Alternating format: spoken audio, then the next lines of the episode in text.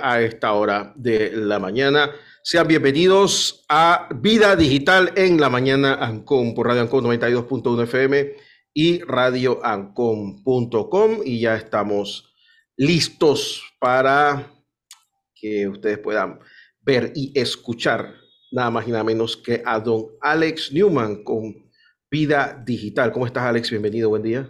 Muy bien, muy contento de estar aquí con ustedes nuevamente, otra semana más, otro miércoles más en la mañana con aquí con Vida Digital, hablando obviamente de todo lo que tiene que ver con tecnología, con lo que hace noticia y con la gente que hace noticia en el mundo de la tecnología. Hoy tenemos invitados eh, muy interesantes que nos van a hablar de un tema eh, que yo creo que debe ser parte de lo que se discute en cuanto al uso responsable de la tecnología. En muchos casos hablamos de la sostenibilidad de los esfuerzos tecnológicos y nos enfocamos mucho en el tema del reciclaje, del uso responsable de materiales y demás, pero tenemos que tomar en cuenta que no todo es hardware.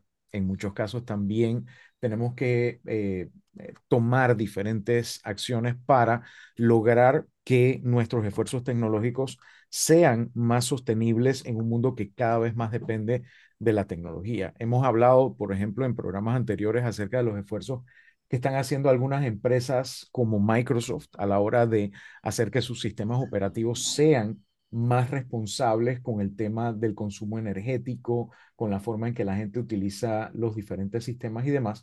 Y el día de hoy tenemos la oportunidad de hablar no con uno, sino con dos invitados muy, muy importantes en este tema que tiene que ver con la sostenibilidad en el desarrollo de software y son Edwin Incapié y Dulce Alvarado de Personal Soft Global. Excelente. Precisamente queríamos hablar el día de hoy acerca del tema, eh, primero para darles las gracias por estar con nosotros el día de hoy, segundo para darles la oportunidad de presentarse a través de esta plataforma y de conversar acerca de este tema que queremos ver el día de hoy, que es la sostenibilidad en el desarrollo de software. Buenos días, Edwin. Buenos días, Dulce. Buenos días. Un gusto para todos. Cuéntenos un, poco, cuéntenos un poco acerca de ustedes y, y, de los esfuerzos que están haciendo precisamente en la dirección de crear lo necesario, los ambientes, las herramientas, el conocimiento y la educación eh, acerca de la creación de software de forma responsable y sostenible. Sí, un gusto, Alex, un gusto, Guillermo. Eh, agradecidos por, el espacio.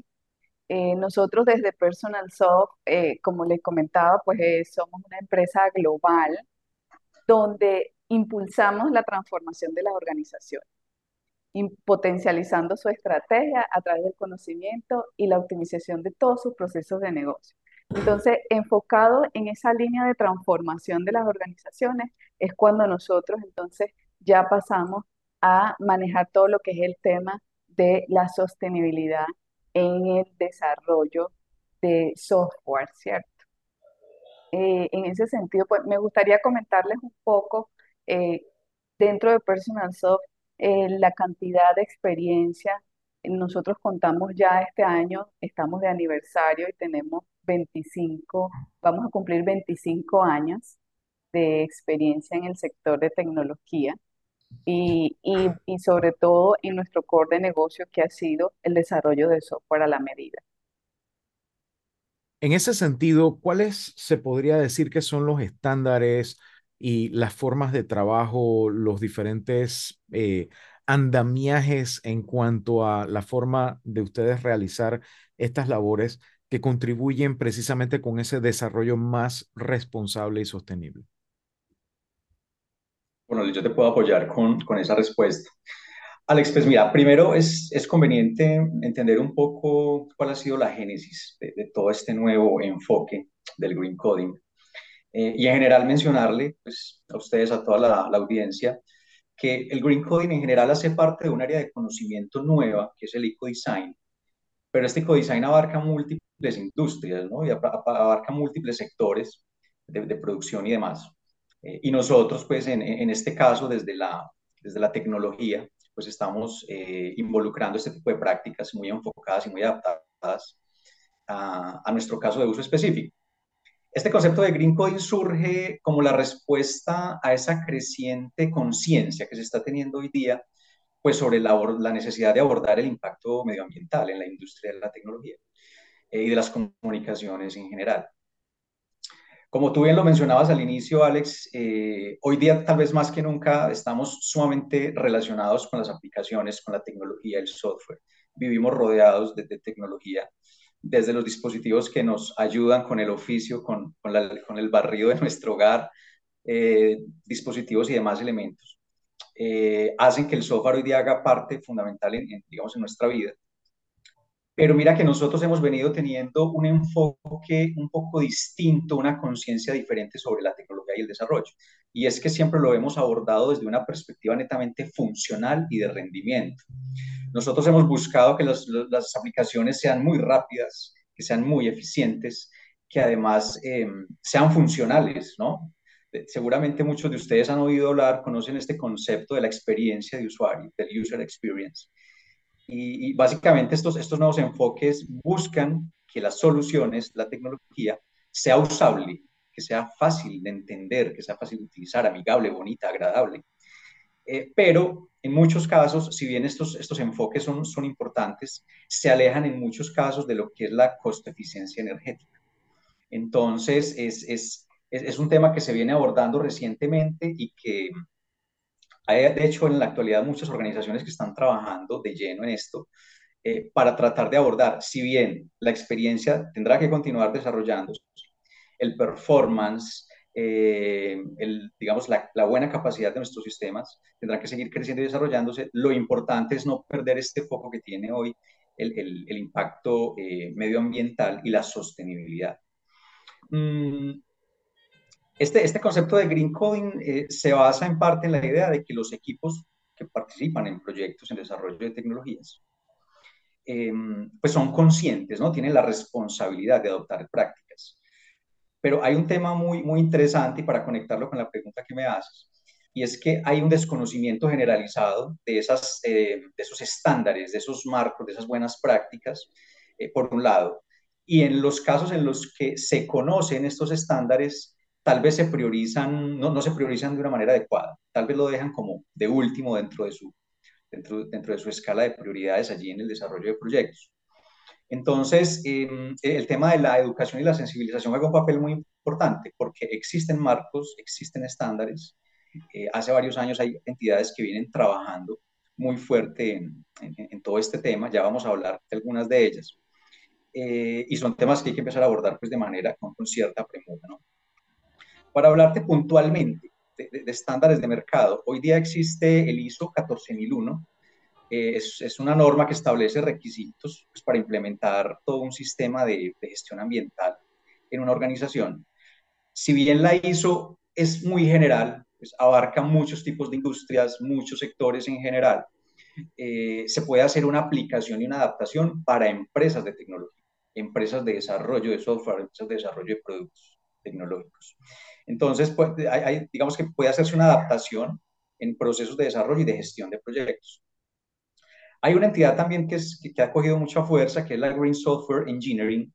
Es, es básicamente un, una organización que consolidó un conjunto de, de, principios, prácticas, técnicas que buscan reducir el impacto ambiental ¿no? en el desarrollo de, de, software. Y estos señores crearon un, un documento muy interesante. Nosotros en tecnología los, los llamamos como los e-books, que son unos, unos body of knowledge, unos cuerpos de conocimiento esta entidad creó el Green Swebook, que es algo así como el, el, cuerpo de conocimiento de prácticas verdes para el desarrollo. Es una guía de referencia muy interesante. Eh, creo que le ha faltado difusión. No es muy común que los, los, ingenieros y los desarrolladores de tecnología se apalanquen y utilicen mucho esta, estas herramientas, pero existen y ahí están disponibles.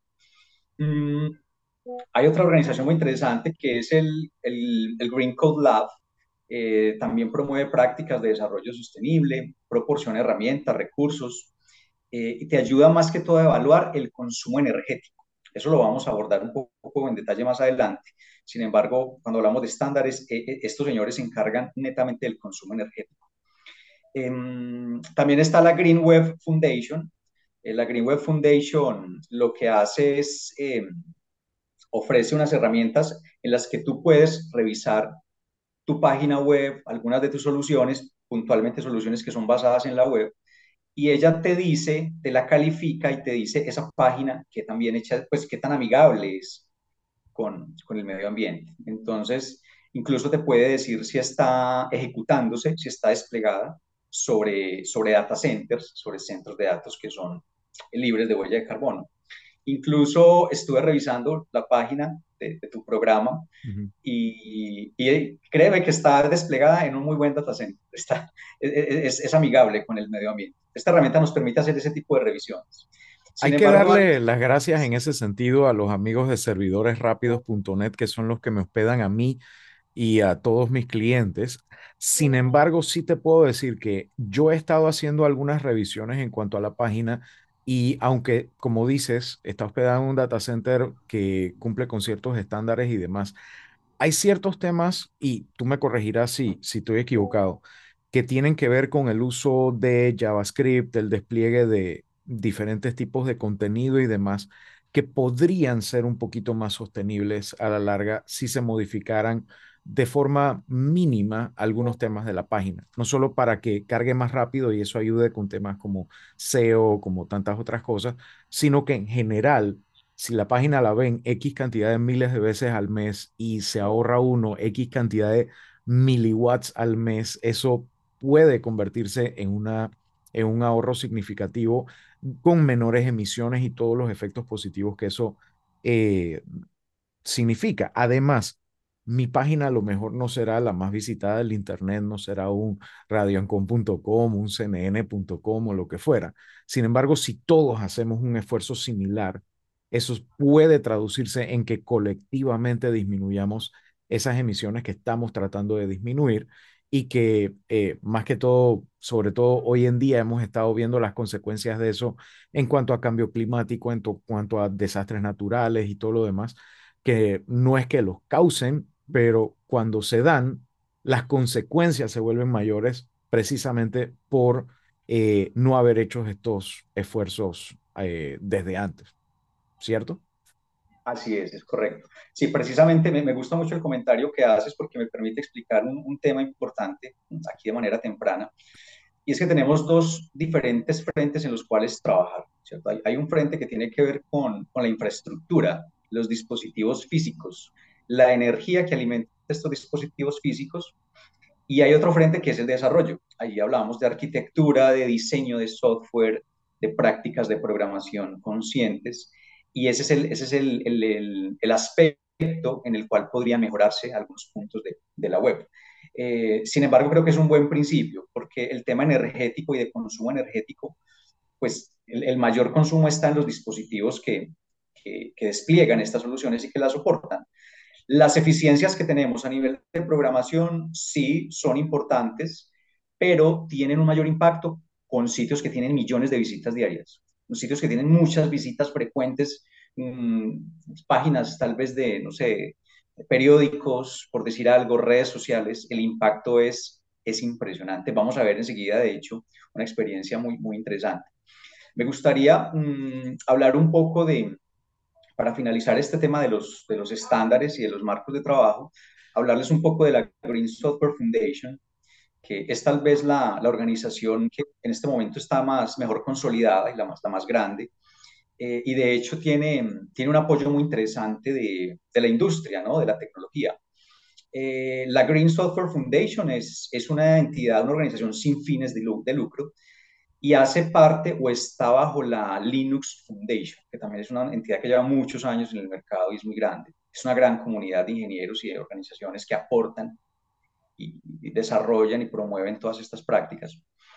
Y lo que busca esta Green Software Foundation es crear un ecosistema confiable que componga personas, estándares, herramientas y prácticas. O sea, son cuatro frentes de trabajo.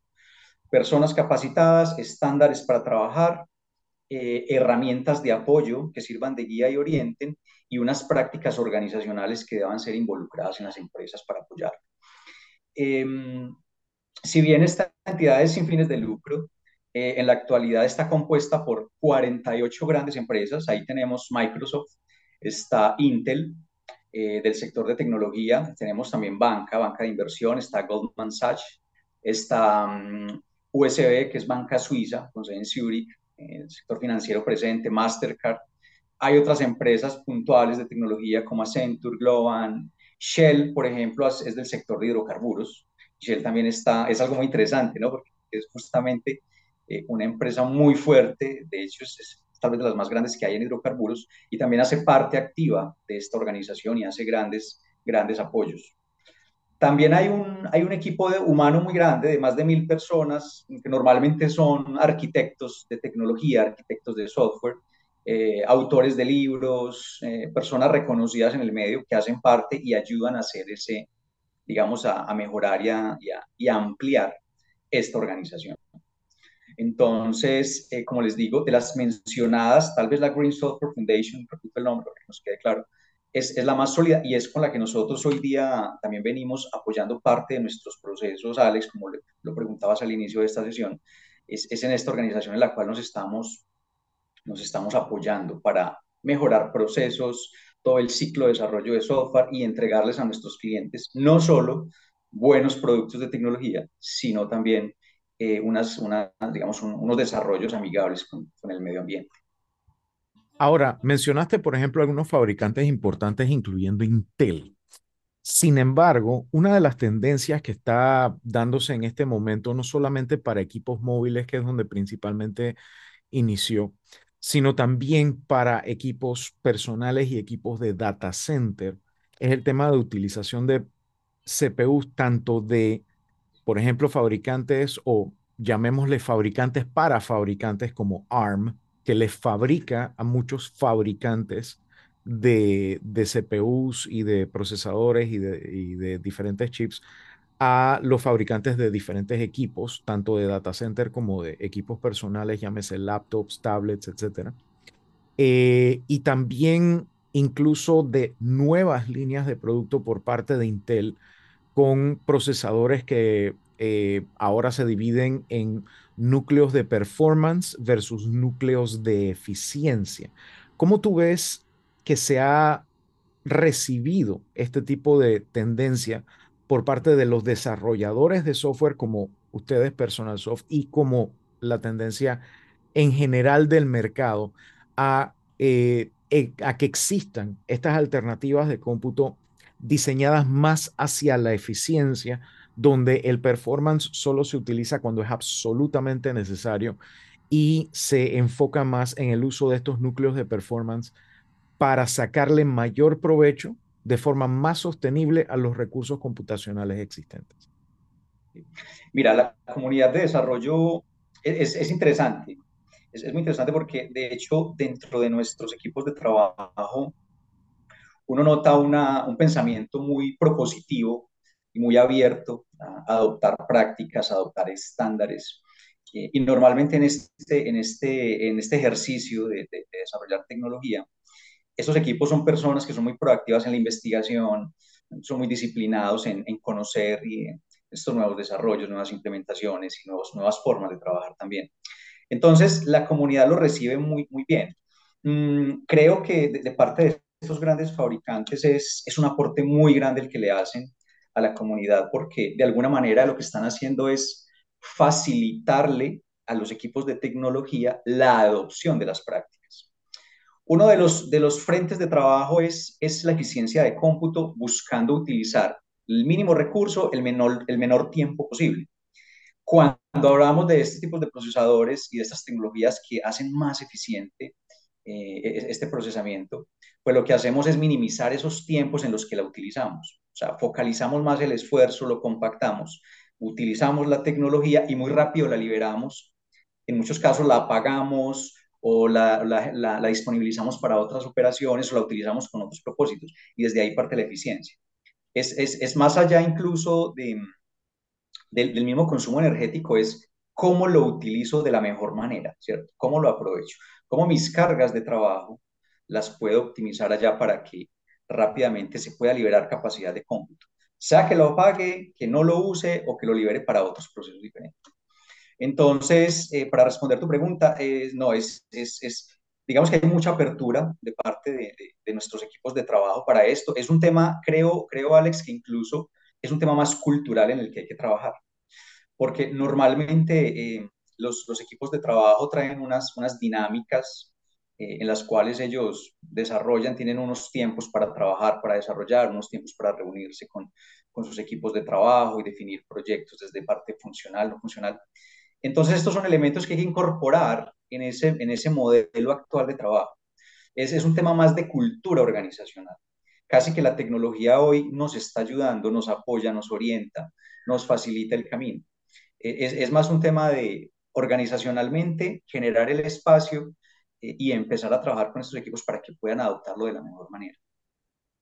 Ahora, me gustaría tocar un poquito más en profundidad el tema que mencionas que tiene que ver con el uso más adecuado de los recursos, tanto en los equipos personales como en los data centers, de lo que uso, lo vuelvo a poner en su lugar hasta que lo vuelva a necesitar y no que dejo el recurso abierto utilizándose o lo que fuera de forma inútil. Y las formas, a veces creativas, a veces eh, casi obvias o que se caen de su peso, pero hasta que no las usas, no te das cuenta del impacto que crean. Eh, después del break de la media hora que necesitamos para eh, aquellos que apoyan esta emisora y los mensajes comerciales y demás. No sé si de, de parte de, de nuestro amigo Guillermo podemos irnos al break o de parte de la misma emisora y regresar entonces en breve para conversar acerca de este tema. No, vamos a la pausa, mi estimado Alex Newman. Estamos conversando aquí en Vía Digital, en la mañana en Compo Radio Ancon. Don Diego, vamos a la pausa y regresamos.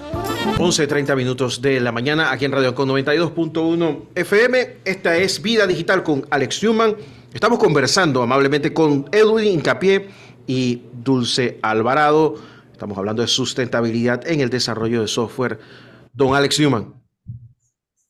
Otra de las cosas que quería que comentáramos, como estábamos hablando justo antes de la pausa, es precisamente cómo se está adaptando la comunidad de desarrollo de software a estos conceptos de ahorro de energía, de sostenibilidad, de resiliencia y demás. Y uno de los temas que tocaste es el de soltar los recursos cuando no se utilizan.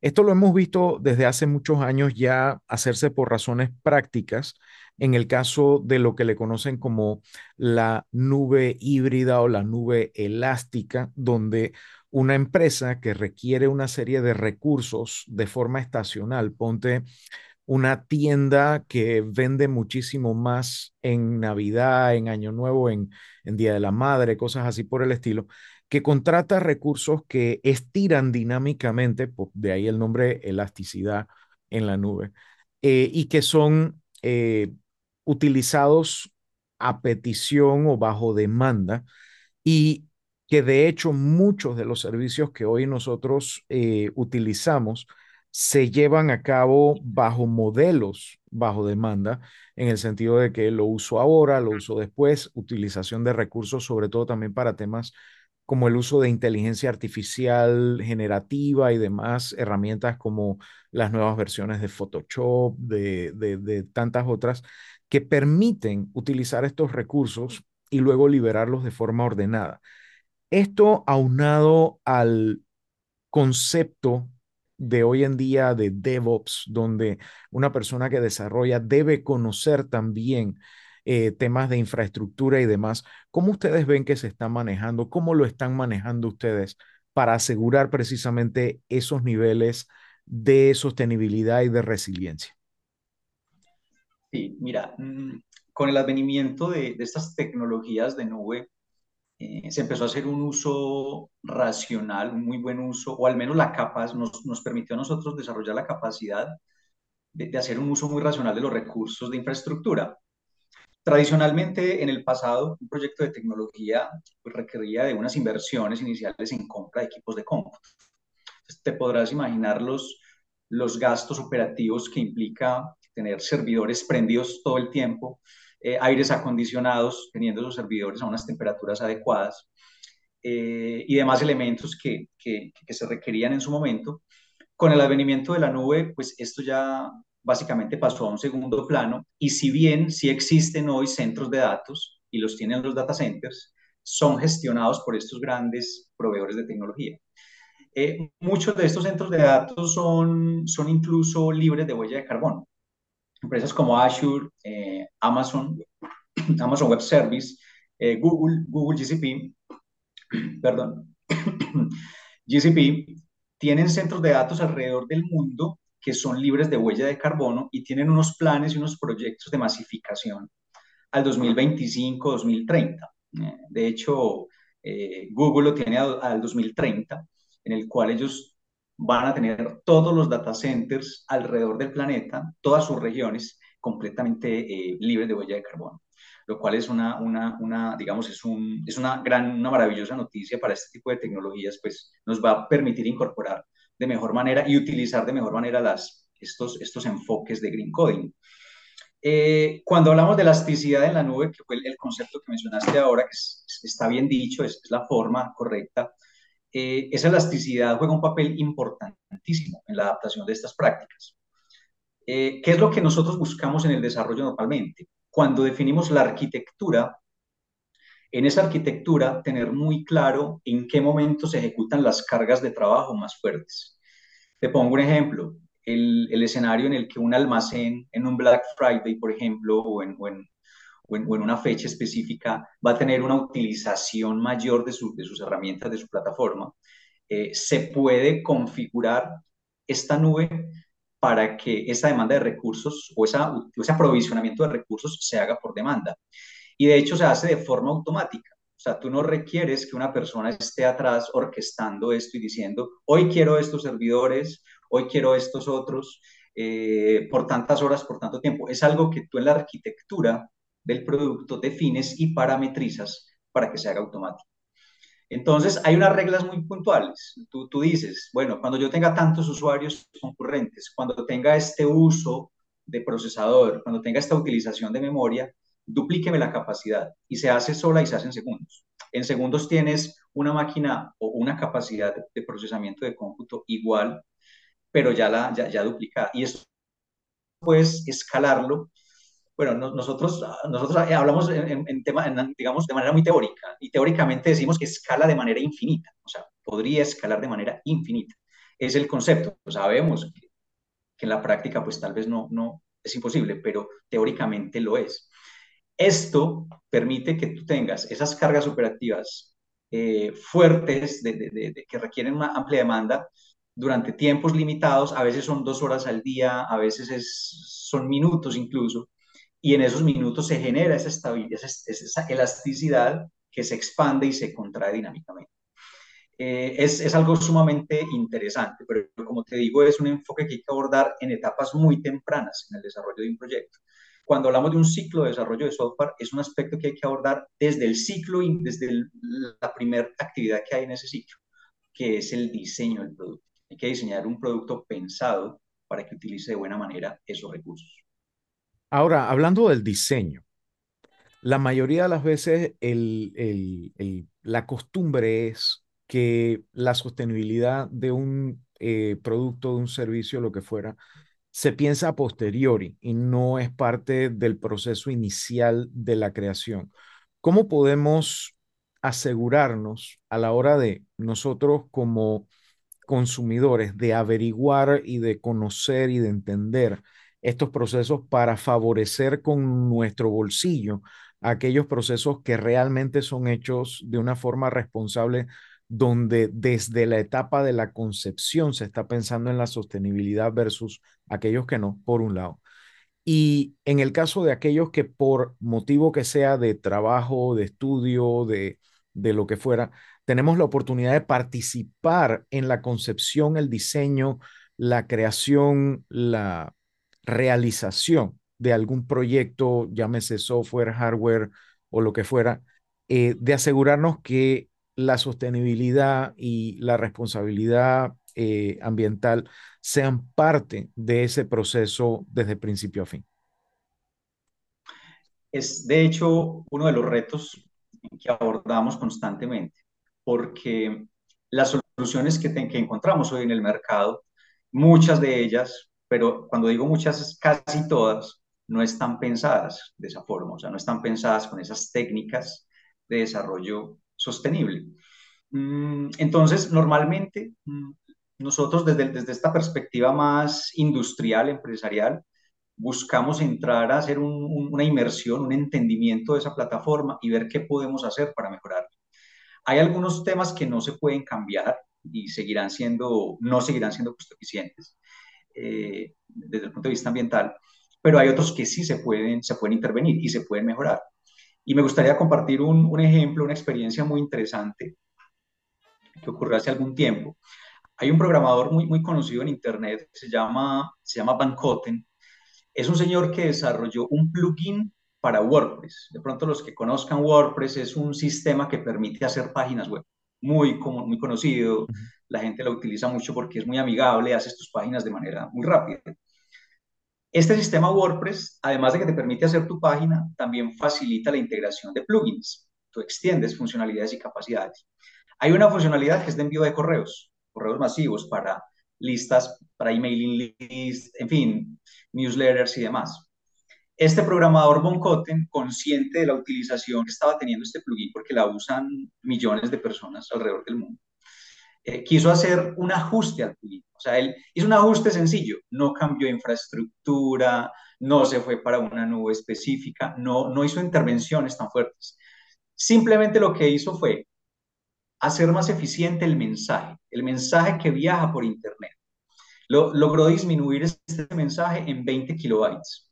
O sea, uno lo escucha y uno puede decir, seguramente quitó algunos algunos, algunas, alguna imagen, algunos componentes en el header del mensaje, mejoró la composición de ese mensaje, lo hizo eficiente solamente en 20 kilobytes.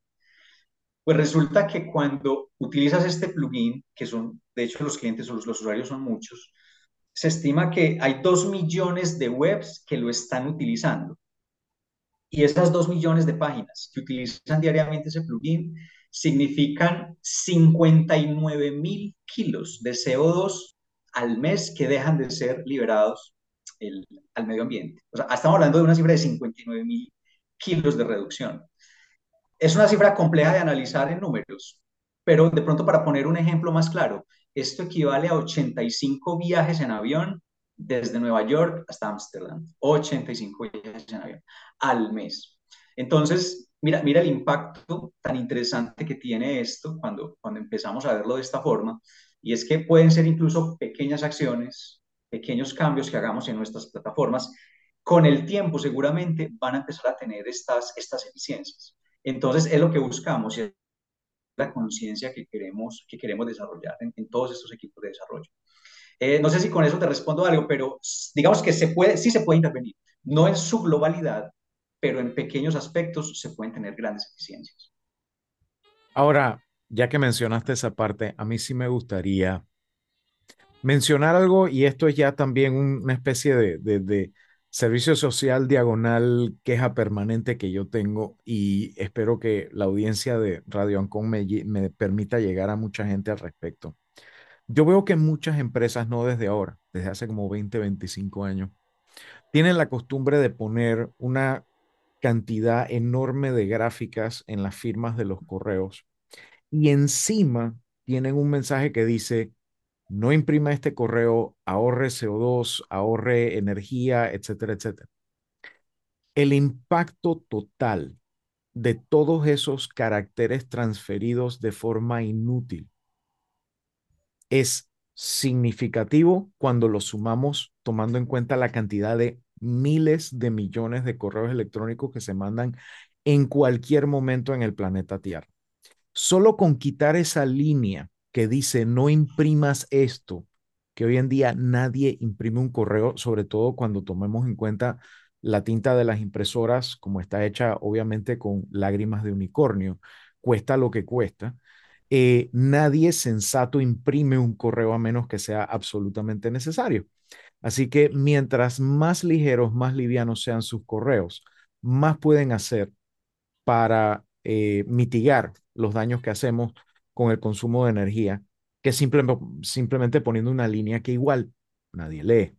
Así que por favor tomemos eso en cuenta. Eh, ¿Qué otros aspectos? Hablaste de algunos de los retos en cuanto a la parte del desarrollo sostenible de, herramientas, de software y demás. ¿Qué otros retos han visto ustedes, no solamente en el tema cultural a la hora de, de inculcar a aquellos desarrolladores, programadores y todos los que están alrededor del desarrollo de estas nuevas herramientas y de las mejoras en herramientas existentes, sino también de la utilización de los equipos físicos en cuanto a reciclaje, reutilización. Eh, una de las cosas que hemos conversado muchísimo acá con Guillermo, eh, una de las cosas que a mí me gusta hacer por hobby es rehabilitar equipos viejos y luego buscarles un uso eh, adicional, eh, sacarle 5 o 10 años más de vida a un equipo que probablemente fue diseñado para 3 o 5 años de vida útil. Eh, ¿Cómo han visto ustedes o qué retos han visto ustedes en ese aspecto en nuestro país y en la región y cómo podemos irlos enfrentando? Claro que sí. Mm, bueno, como, como lo hablábamos al inicio, es, es muy importante primero documentarnos muy bien, porque hay muchas formas de, de entrar en este mundo de las, de las, de las, del green coding. Eh, hay muchas maneras de hacerlo, pero hay que conocerlas, hay que entenderlas. Eh, lo primero sería, primer reto es generar esa conciencia de que todos estos grupos de trabajo se puedan pasar por estas plataformas, por estas entidades que publican constantemente proyectos de investigación, publican herramientas, librerías de código optimizadas. Eh, cuando hablamos de librerías de código, veámosla como unos microprogramas que utilizamos los ingenieros cuando vamos a desarrollar software y nos valemos de funcionalidades pre, preestablecidas, ¿no? Un ejemplo, cuando yo voy a formatear una fecha, ¿cierto? Yo ya tengo librerías que me ayudan mucho a mejorar y a facilitar eso. Entonces, este tipo de entidades nos están mostrando y nos están dando una visual de qué librerías de código hoy son más amigables, cuáles han incursionado en, esta, en, estas nuevas prácticas. Eh, es, eso es lo primero, ¿no? Entrar en esa etapa de conocimiento. Eh, hay otros elementos muy importantes. Mm, la Green Software Foundation tiene un catálogo de patrones, patrones de, de diseño. Esos catálogos de patrones son, son las best practices que existen hoy día para, para poder llevar a cabo, eh, digamos, estos proyectos alineados con estas prácticas. Pero, como te digo, es un tema de conocimiento y de difusión. Entonces, cuando hablamos de retos, superado el reto, el reto investigativo y, el reto de entrar y conocer y saber qué hacer y cómo hacerlo, pues también está el cultural, como lo hemos hablado. Y, en parte es, un reto que, tú miras hoy, hoy en día, muchas de las organizaciones, nos, muchos, muchos de los grandes compradores o empresas grandes que compran tecnología, eh, también nos ha venido ayudando en eso, porque en muchos casos hoy día se premia, se premia a entidades y empresas que ofrecen este tipo de servicios eh, que son, digamos, ecosostenibles. Entonces, si bien los retos son grandes, digamos que de alguna forma se viene avanzando con, con paso firme desde muchos frentes, ¿no? No solo los que desarrollan, sino los que compran tecnología. También vienen solicitando esto como, como, como ese valor agregado, ese valor extra que uno puede entregar y que les puede ayudar a, digamos, a, a mejorar todo, todo este tema de, de. Entonces es, es, más o menos como, como, como, uno de los retos, pero más allá del reto también es un camino que se viene, de alguna forma, que se viene desarrollando de buena forma. Ahora, como hoja de ruta, ¿cuáles son los próximos pasos, tanto en la industria para ustedes como para el resto de los que participamos de, esto, de este ecosistema a la hora de fomentar eh, el desarrollo sostenible y la utilización responsable de estas herramientas tecnológicas. Sí. Bueno, hace, hace un momento hablaba sobre DevOps, que me gustó mucho que utilizaras el término, es, es un término muy especializado y muy, muy propio de este sector, de esta industria. Uno de los retos que hay hoy día es integrar y llevar a DevOps todas estas prácticas de calidad en el código. Entonces, de hecho, es en lo que nosotros nos encontramos ahora, porque la Green Software Foundation viene adelantando los pipelines o, viene, viene adelantando estas, digamos, estas integraciones que facilitan a los equipos de desarrollo poder entrar y medir la huella de carbono en su código y saber si lo que están haciendo es eficiente y cómo lo pueden mejorar. Entonces, como reto hoy día está, además de analizar la calidad de un producto desde las buenas prácticas de ingeniería, también está el de integrar las buenas prácticas y prácticas ecosostenibles. Eso tiene unas implicaciones muy grandes desde la tecnología, porque hay que dotar al DevOps de otras capacidades, hay que hacer unas configuraciones importantes de manera adicional eh, y hay que integrar a toda esa cadena de valor la parte ecosostenible. Eh, y es un reto grande porque incluso desde las, estas entidades, pues ellos vienen desarrollando y vienen madurando eh, esas técnicas para poder hacerlo. Eso, es un camino, ¿no? Es, es algo que hay que, que, ir desarrollando y en su momento lo tendremos completamente implementado. Entonces, hoy día lo que nosotros hacemos es aplicar, digamos, ciertas prácticas que son fáciles de aplicar y son generalistas, pero esto hay que llevarlo a la automatización total. O sea, hay que hacer que en DevOps la evaluación y el análisis lo hagan herramientas de forma automática y te recomienden cómo mejorar. Y te digan, este código que estoy haciendo se puede hacer más ecosostenible si le haces esto. De manera que el equipo pueda entrar a hacer estas correcciones a tiempo en una etapa de diseño implementación previa a una etapa de despliegue en producción. Ese es uno de los retos grandes y que es un reto muy técnico como tal. Sin embargo, para, para, contarles un poco en cómo está avanzando y cuál es el estado del arte de esto. Hoy día hay varios proyectos que están publicados. De hecho, la, Green Software Foundation tiene unos repositorios de código. Son, son unos lugares, unos sitios en, en, Internet donde se publica y se centraliza contenido técnico, contenido, eh, digamos, de, software, de programación como tal, y allí se están disponibilizando muchos artefactos que nos permiten empezar a medir a medir esa huella de carbono. Son productos que, como les digo, están a un avance, un 60, un 70% de desarrollo. Eh, es algo que muy pronto esperamos tener disponible para implementarlo en, en DevOps como tal. ¿Cómo puede la gente que está interesada en el tema de desarrollo más eficiente, más resiliente, más sostenible, enterarse de los últimos eh, sucesos en este, en este en esta área y de los esfuerzos que está haciendo Personal Soft también en, en este sentido para conocer más a profundidad?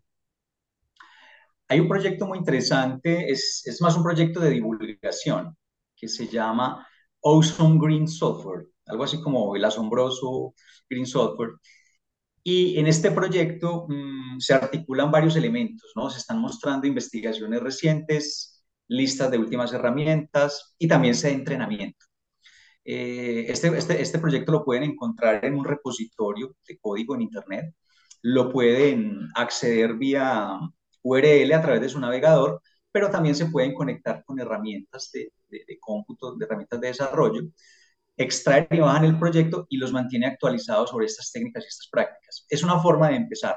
Hay mucho contenido, o sea, la información que, se, que hay disponible el día de hoy es, es amplia, eh, es fácil de alguna forma incursionar en estos temas, eh, al menos en lo que tiene que ver con, con el desarrollo de la conciencia, ¿no? Y de, la, de, concientizarse sobre la importancia de esto. Tenemos mucha información. Sobre lo que ya es técnico y puntual, eh, pues hay que entrar un poco más en detalles técnicos, saber de programación un poco, eh, para poder ver un algoritmo que mide huella de carbono, entenderlo y aplicarlo en mi, en mi proyecto, ¿cierto? Pero eh, hay información suficiente. Ozone Green Software se llama el proyecto. Vamos a estar muy pendientes de toda esa información. No sé si Guillermo tiene alguna pregunta adicional antes que vayamos eh, cerrando el programa de hoy, que de verdad fue muy yo, informativo, muy educativo. Precisamente, yo lo que quería era agradecerles porque cuando se habla de estas cosas da la impresión de que uno está hablando locuras y que la gente no sabe eh, qué, cuál es la relación entre un desarrollo, ni siquiera un desarrollo, con lo que hacemos diariamente, como decía Alex, ¿no? Eh, el tema solamente del correo electrónico, utilizarlo en lo mínimo, en lo necesario, pues nos ahorraríamos un montón en la huella de carbono, que ahora que lo podemos medir es una forma de salvar nuestro ecosistema. Así que yo les agradezco mucho que hayan estado con nosotros y que hayan sido tan didácticos en, en esta información que nos ha brindado. Así es. Muchas gracias, Guillermo. Gracias, Alex. Un placer. Muchas gracias. Muchísimas gracias, Dulce. Muchísimas gracias, Edwin, eh, gracias, por estar Carlos. con nosotros y por ahí los invitaremos nuevamente cuando hayan más desarrollos en temas de sostenibilidad en el código, que es parte de todo lo que hacemos en cuanto a nuestra vida digital. Guillermo. Bueno, nos vamos, don Alex Newman. ¿Te parece? Hasta la próxima semana aquí en Vida Digital por Radio Ancon. Recuerden que los lunes tenemos el podcast Te Explica en nuestro canal de YouTube. Muchísimas gracias y hasta la próxima. Canal de YouTube semana. que se llama Vida Digital también. Así es. Don Alex Newman, nos vemos el próximo miércoles. Cuídate mucho. Hasta, Hasta luego. la próxima. Era Alex Hasta